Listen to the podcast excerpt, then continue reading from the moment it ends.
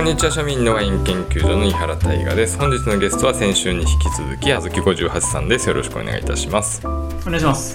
あずきさん早速なんですけどはいあずきさん結構ビール好きじゃないですかはいビールが一番好きですでなんかワイン、まあ、たまに飲む中で以前ちょっとちらって聞いたんですけどロゼアワ最強説唱えてたじゃないですかはいはいはいロゼアワはなななんだろう何飲んでもいけるみたいなあのどんな料理でもうん、食べ物を選ばずだからビールに近い感じで飲める、ワインが一番、まあ、ロゼアワな気がしてますけどねでその中でロゼアワは定着してないじゃないですかうん季節によるかなやっぱりでも冷蔵庫にはキリンビールがいっぱい入ってるんですよね常に 100%365 日 キリン一番搾り入ってますあの結構探求心高いあずき58さんが、なぜゆえにビールは1銘柄で収まってるのかなっていうのが僕は常日頃疑問で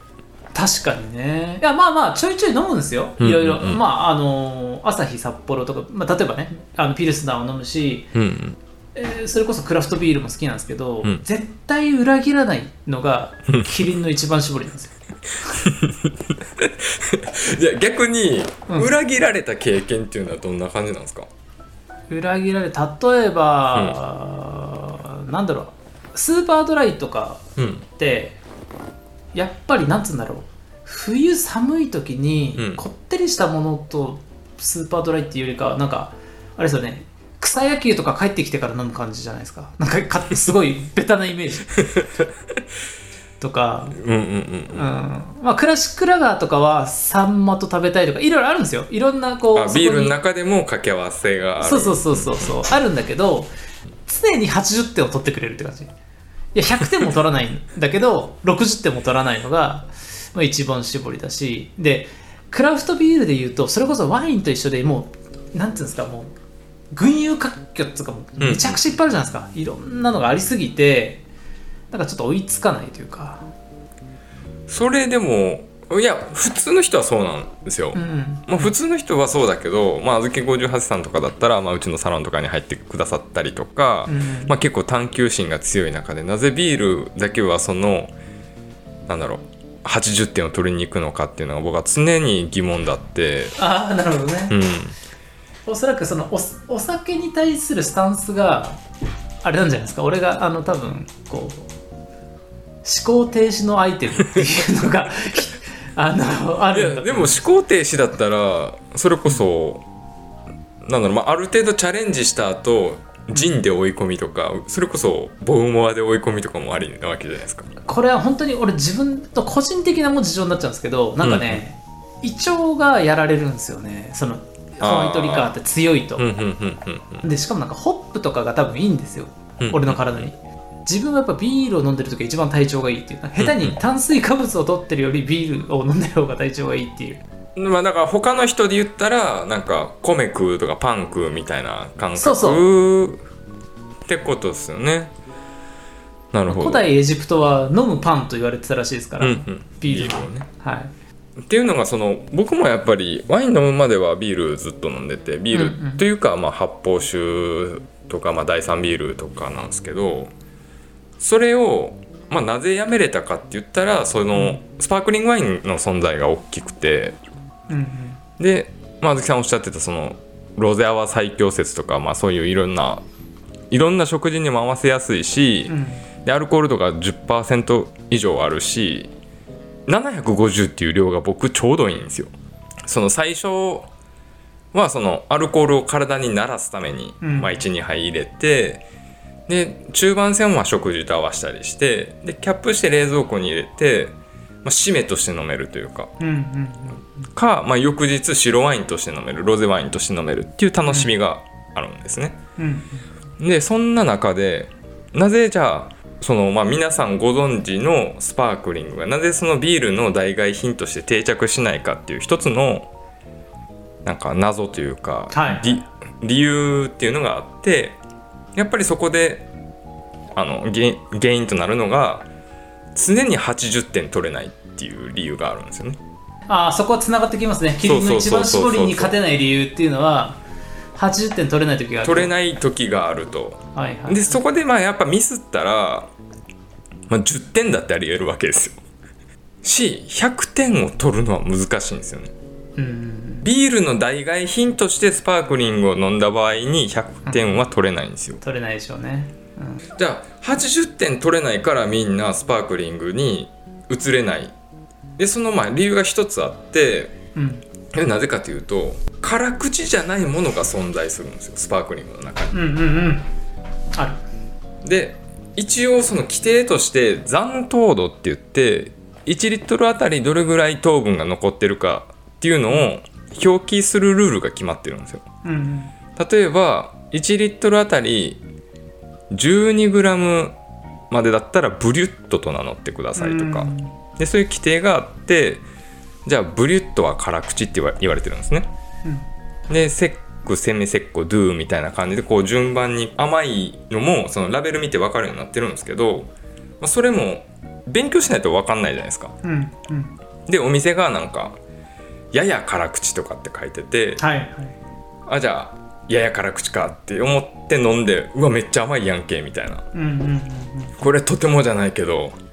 お刺身に合わせられないみたいな感じでみんな嫌になるんですよねうんで極論ビール飲んでる人だったら辛口だったら何でもいけるんですよ本来は、うん、炭酸ピチピチで飲めたら全然いいんですけどうんじゃあなんでその、まあ辛口表記で辛口って知っててそれでもなおなぜ80点取れないかっていうと残糖度だけで測れない甘さっていうのがあるんですよねうんうん例えばまあブリュッとその1リットルあたり 12g 以下の残糖度なんですけど0から12って言って幅があるんですよまあ0から12だと相当っすよねそうでもねブリュットでもそうなんですけど他のそのセックセミセックドゥとかって言ったらもっと幅が広いんですよ32から50とかうんだから32と50では全然違うじゃないですかうんうんで、まあ、数値だけでも全然違うしもっと言えば果実のポテンシャルと酸度との関係性とかにもなってくるんですようんめっちゃ甘くてもめっちゃガス圧高かったら甘さって感じないじゃないですかうんうん逆にめちゃめちゃ糖度が低くても酸味も低くて炭酸が低かったら甘く感じるんですよじゃあ残糖あくまで液体としての糖度は決まってんだけど、うんうんうん酸の強い弱いっていうのは書いてないから最終的な口当たりは飲んでみないとわからないみたいなそうなんですよでそのポップとかの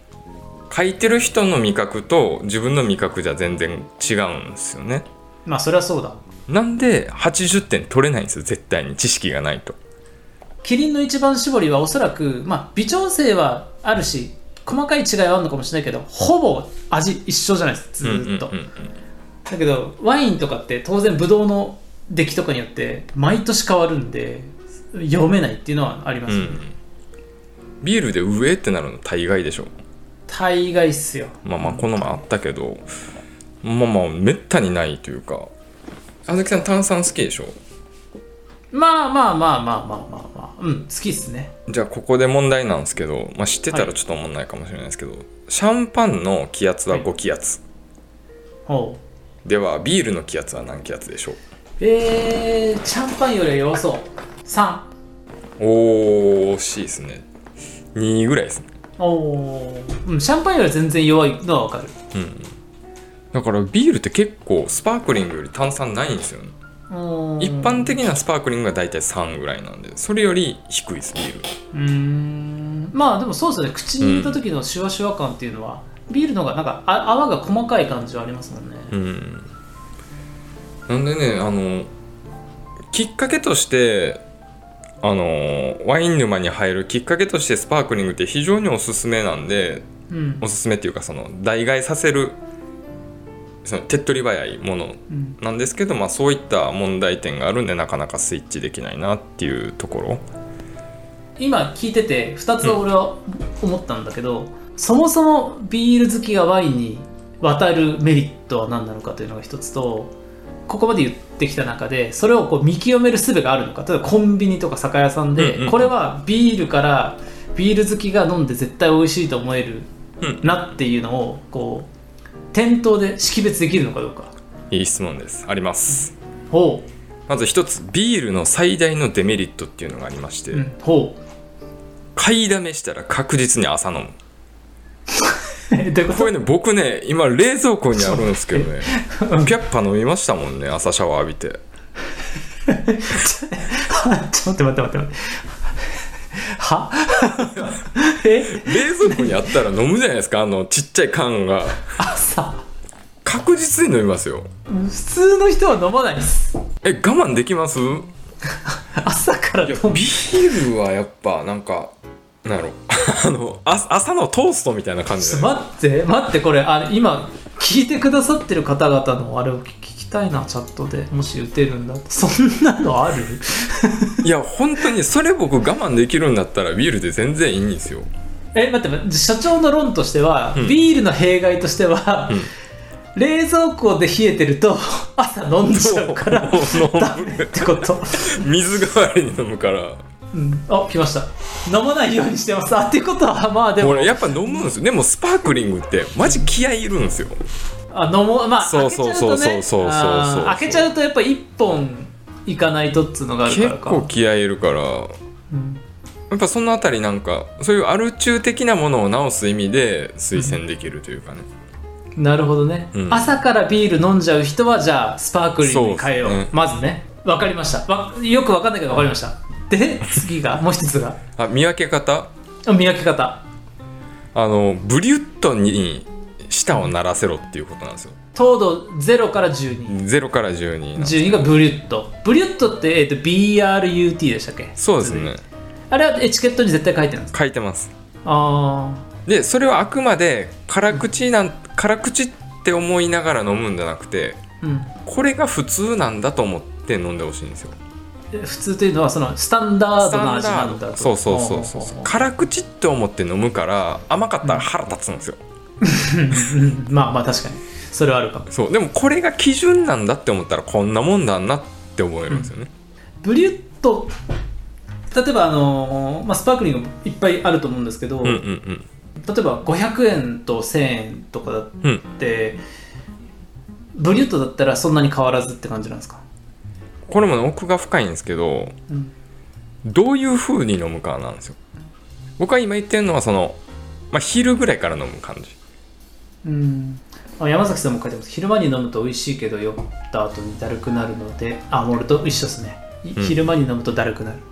所長なんないですかそのやっぱ期間と量ですよね今日とかだったら4時ぐらいに飲んでるんですけどうん4時から6時までに1本開けてそこから2時間休憩してます、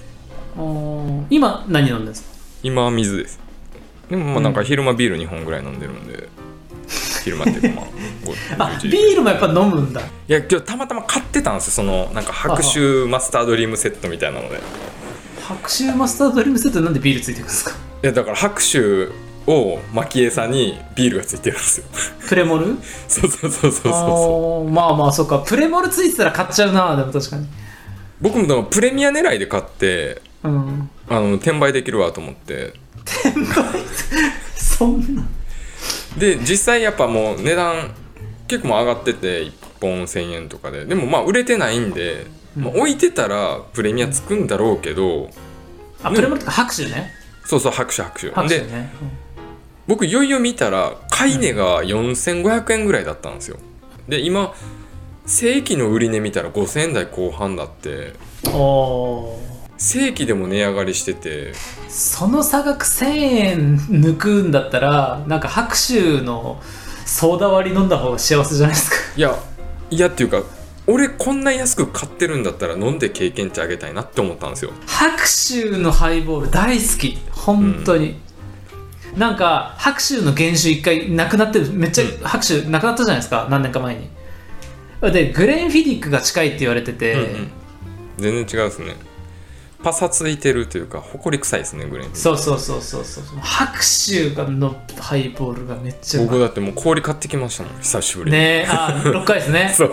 6回ですでいやー絶対うでま明い日わ朝飲もうと思ってんあでー今いいねこうアルコール抜けてたんですけどそのウイスキーの話聞いてたらちょっと我慢できなかったいやいいねしかもちょっと今ジメジメしてるからめっちゃいいよあの白州の爽やかなやつ、なんかハイボール飲みたくなってきたなるほど所長は、えっと、ビールの中で一番何が好きなんですか一期一会で飲むようにしてます同じ銘柄は飲まないああなるほどねで80点取りに行くんだったら恵比寿おおだけど恵比寿もそのなんか期間限定のやつ出てるじゃないですかだから黄色は飲まないですね、この前はなんかサマーエールみたいなの飲んだんですけどえー、エールもいいっすねう、んこの時期なんかエールビールってのはすごいいい気がするあーでまあとりあえずそれを代替するならばブリュッと買いなさいとブリュットを買ってそれを普通と思ってくれとなるほ辛口と思うなとそれで慣れていけば解決できるですねどブリュッとっていうことはまああれですよねあのーロゼじゃなくて基本あの白泡というか普通のいや泡ロゼでもブリュットはあブる、リュッとってあるんだ、うんあーでそこを基準にちょっと甘い時飲みたいなって思ったら調整できるんですよブリュットより残糖度が高いもの飲めばいいしみたブいなリュットの次に甘いのは何て言うんでしたっ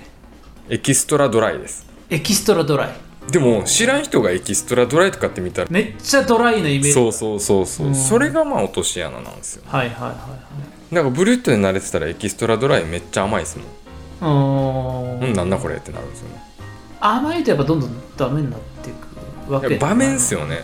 それやっぱその晩酌の時にそういうの飲もうと思ったら嫌だけど、うんなんか結構二日酔いの時の飲み物とかは甘いのがいいじゃないですか二日酔いでまず飲まない普 通でもでも飲むあまあ義務というか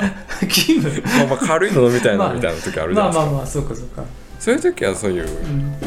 まあねところどころ前提条件がおかしいけどま ずうーんとビールの弊害としては朝から飲んじゃうからダメだととかそのまあ冷蔵庫にある地点で気軽に飲めるからや ばいとそうそういう人もいるねでもね、うんまあこの番組のリスナーさんがどの辺のグラデーションなのかがって分かんないけどねまあミシカさんとか間違いなくその類でしょうねうん絶対冷蔵庫置いとけんですよほんまに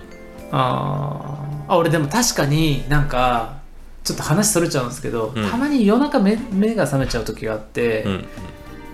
やっぱビール飲んじゃいますねうんワイン飲まんでしょ絶対飲まないあ開けようと思わない、うんなんかわざわざ開けようと思わないけどでしょうビールの500とかがあったらプシュッて開けちゃいますもんね、うん、そこそれそよくないねれ確分かかにってるじゃないですかちゃんとあのーあだったらそれをもうビールを冷蔵庫に入れないと入れんかったらもうだって飲みようないもんねそうお菓子買わないみたいな感じかなるほどじゃあそう総合的な狩猟が減らせる可能性があるままあ減らせるというか、まあ、コントロールできるというか、うん減らせはしないですよコントロールできるあビールやめれたみたいなああビールやめうんやめたいとは思わんがそうですねえやめなくちゃダメなんですよやめなくちそゃダメのそのそのなんかそ のあの堕落したあ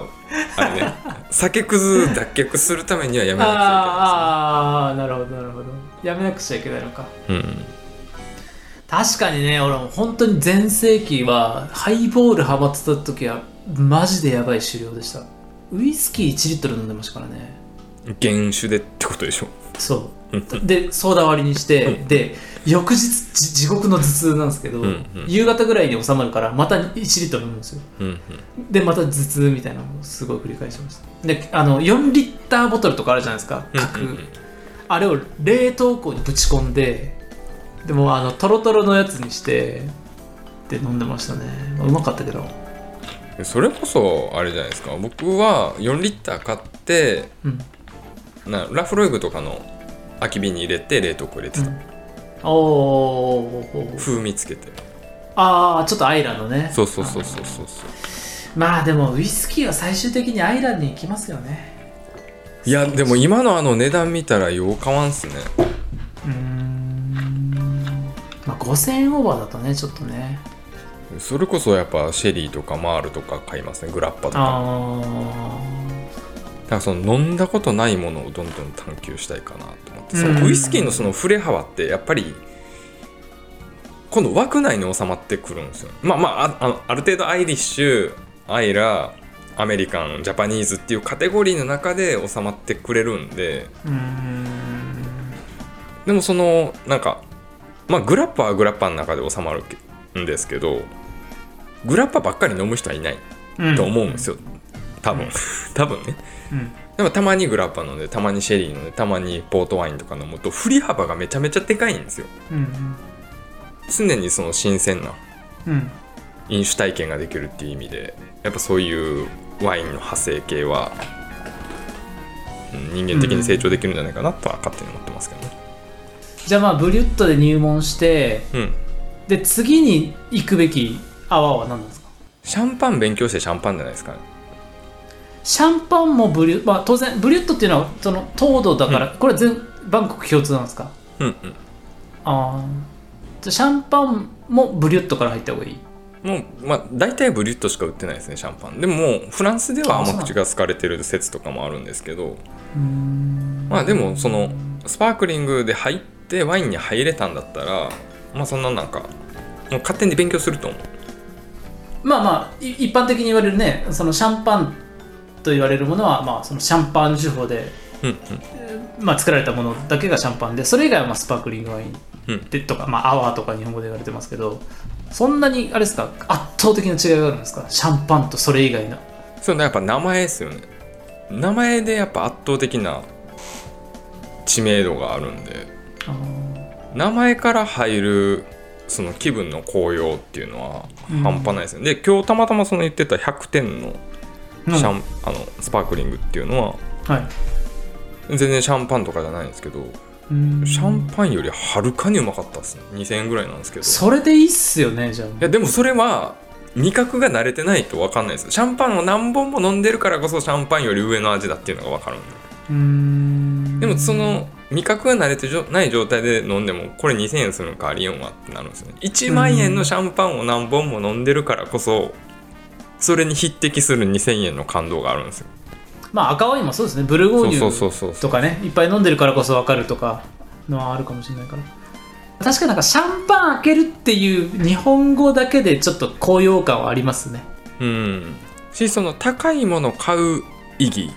そのうん5000円とか、まあ、1万円とかまあまあうんちょっと持ったけど3000円とか5000円とかのうん750ミリリットルの液体を買う行動、うんまあ、ウイスキーとか置いとけるじゃないですかシャンプーもせいぜい1日ぐらいなんですよね、その勇気が持てたらうんワイン沼に入れるなっていうところですよねまあ、あとまあ自分でその設定するっていうのも大事かもしれないですけど今日は特別なとうんうんかうんあとなんかご褒美とかうんっていう感じで食卓を作り込んでシャンパン開けるみたいなのっていうのがそうそうそうそう私の人生がちょっと幸せになるような気がしますそういうことなんですようん結論泡を飲む意義とはアル中からの脱却ですねとあとワイン沼に入る第一歩として非常にいいきっかけではないかなとでブリュットを辛口じゃなくて普通と思えと何本ぐらいこう飲むといいですか 人によるまあか、期間にもよるんですけどうん1週間毎日飲んだらなれるんじゃないですかね価格帯はもう1000円ぐらいでいいですもう1000円以下で全然大丈1000夫円以下でまあ、最初はうわ何これって思うんですよ絶対 甘ったるみたいなはいはいでもそれでもう辛口と思わずに普通って飲むとだんだうんん染みてくるんで、その前にビールとか飲んじゃダメですかダメですダメです ねもうであのやっぱ明るいうちに飲んでほしいね何時ぐらいですかででも明る早ければ早いほ どいい早ければ早いほどいいでもアル中の匂いしかしないんですけどいやだからそうそう野外でお弁当食うの美味しいじゃないですか あよろしそんな感覚いで今時期ね特に明るい時か夕暮れ時をこう過ごしたいですね野外やったらまあなおよしあとはやっぱコップでは飲まんとってほしいですねちゃんとワイングラスで飲んでほしいそれを1週間まで続けよう続けたらちょっと別の世界が見えるそうそうそうそうあーいいですねなんかタイトル変わってから授業っぽくなってますねそうっすね どっちどっちなんです かどうしたいの 結局気楽にやりたい思いつきでね そうそうそうそうそう最近授業っぽいですね本当セラー会もそうだけどセラーカ良かったですね後半も編集終わったんですけど自分で聞いて面白かったいしやいや本当に面白かったんでではちょうどえーねな1時間経ったんでいはいいんじゃないですかでは本日もありがとうございましたはいありがとうございましたでは拍手取ってきます